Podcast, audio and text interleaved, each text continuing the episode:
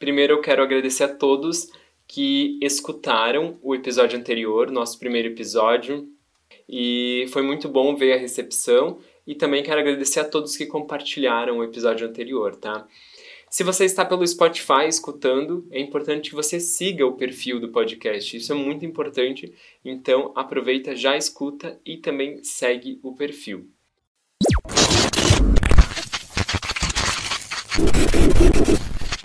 Aquela é Regina George, é um mal em figura de gente.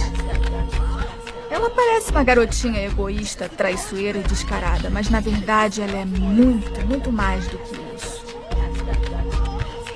Ela é a abelha rainha, uma estrela. As outras duas são zangões dela.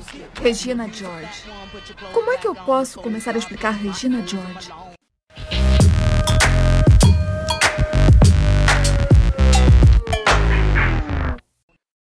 O filme ele foi criado por Tina Fey e ele é inspirado em um livro. Esse livro que foi baseado, ele traz algumas sátiras aí que abordam a hierarquia social do colegial. Então, ele traz aí os excluídos contra os populares. Foi aí que Tina pegou a inspiração e escreveu Meninas Malvadas. Uh, o filme ele segue bem o clássico dos um estilo clássico de filme adolescente uh, que se tornou popular nos anos 80 e 90. Então, por exemplo, ele segue os passos de Atração Mortal, que é um filme dos anos 80, e de Patricinhas de, Patricinhas de Beverly Hills, que é dos anos 90. Ah, Kate, você tá vermelha, você tá caidinha por ele. Não, não tô. É por isso que você queria entrar pros matletas. Matletas? Você odeia matemática? E olha como é que ela tá vermelha. Ah, ele adora você, ele te elogiou tanto. Isso é tão barro. Gretchen, para de tentar fazer o barro acontecer. Isso nunca vai pegar. A gente sabe que há muitos filmes com o tema colegial e adolescente. Então, o que difere ainda mais Meninas Malvadas? Como quase tudo que a Tina Fey ela faz, ela traz então um tom feminista para esse filme, né? Eu não sei quem escreveu este livro, mas todas vocês precisam parar de chamar umas às outras de vadias e vagabundas. Isso só autoriza os rapazes a nos chamarem de vadias e vagabundas. E a vida delas ali no filme basicamente se resume a odiar umas às outras e a sabotar umas às outras.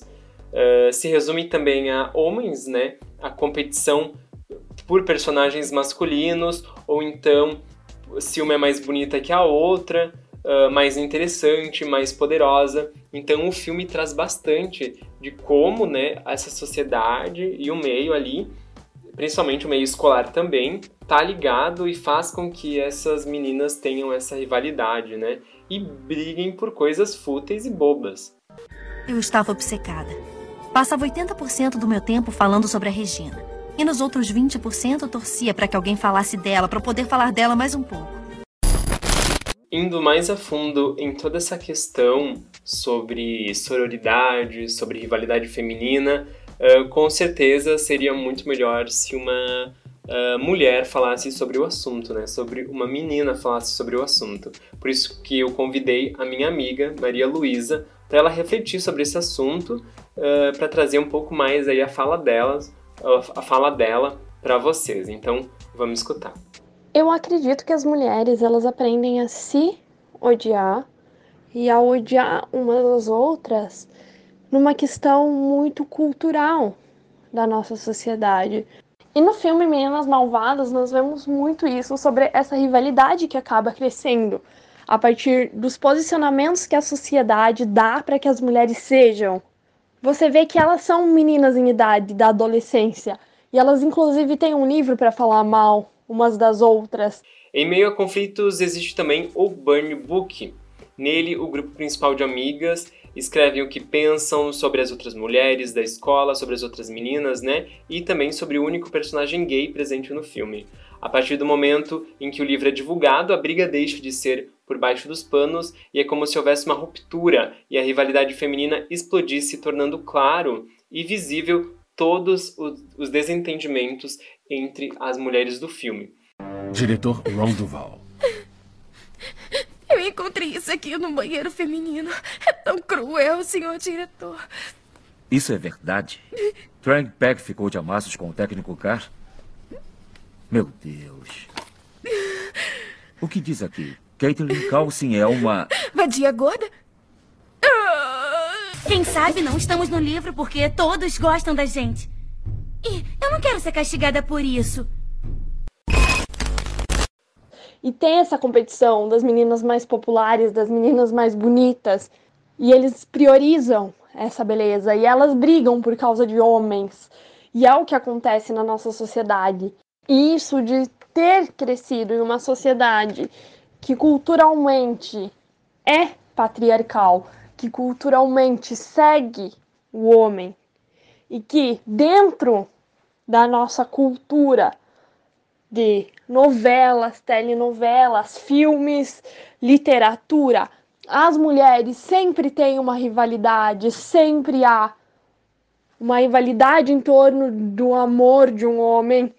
Isso faz com que continue a rivalidade feminina.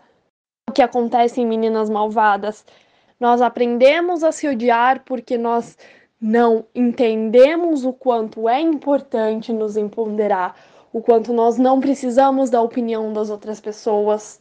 Nós, infelizmente, ainda seguimos um padrão patriarcal, um padrão em que nós temos que ser bonitas e competir para ver quem é a mais bonita, para quem é a melhor.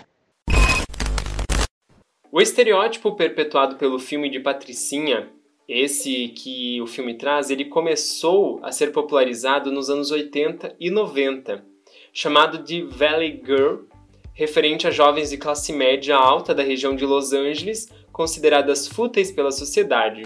O estereótipo foi demonstrado no filme que já foi citado aqui, Patricinhas de Beverly Hills, e desde então se tornou um clichê nos filmes adolescentes. Nele é apresentada a ideia de que é impossível para meninas serem bonitas, populares e não terem personalidade fútil.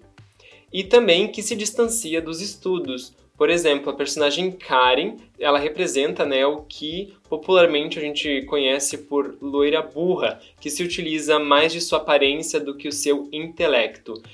Por exemplo, tem uma cena do filme em que Regina George alerta Cade que ela não deve ingressar no clube de matemática porque é algo que não deve ser cogitado se ela quer ser popular. Tá gostando de North Shore? Tô, eu vou entrar pros atletas. Não, não, não, não, não, não, não. Você não pode fazer isso. Isso é suicídio social. Puxa, você tem tanta sorte de ter a gente para te orientar. Uma das coisas aí que o pessoal elogia no filme, né, um dos fatos, é que a mocinha, a Cade, ela é eleita rainha do baile e aí ela faz, né, ela encarna bem essa questão, essa noção de rivalidade feminina, que a rivalidade feminina não ajuda ninguém, e ela pega a coroa da rainha do baile e ela divide em pedacinhos e ela meio que destrói essa barreira aí entre excluídos e populares, distribuindo para vários alunos. É uma, é uma reflexão muito boa, porque ela fala que a coroa é apenas um, um objeto de plástico, uh, se referindo às meninas, né, ao trio de meninas poderosas, que no filme inglês também é Plastics. Então ela faz essa referência da coroa com as meninas. Olha, você deveria saber que a gente não faz muito isso, mas esse é um lance muito importante. Queremos convidar você para almoçar com a gente até o final da semana. Ah, tudo bem. Ótimo, então a gente se vê amanhã. Demorou. Nas quartas usamos rosa. Moderno, sem deixar de ser venenoso, Meninas Malvadas conseguiu o que a maioria das sátiras só sonha. Resgatou personagens e situações batidas e criou novas versões delas. É isso, pessoal. Tá chegando ao fim este episódio. Muito obrigado para você que ficou até aqui. Lembrando que na próxima sexta tem muito mais.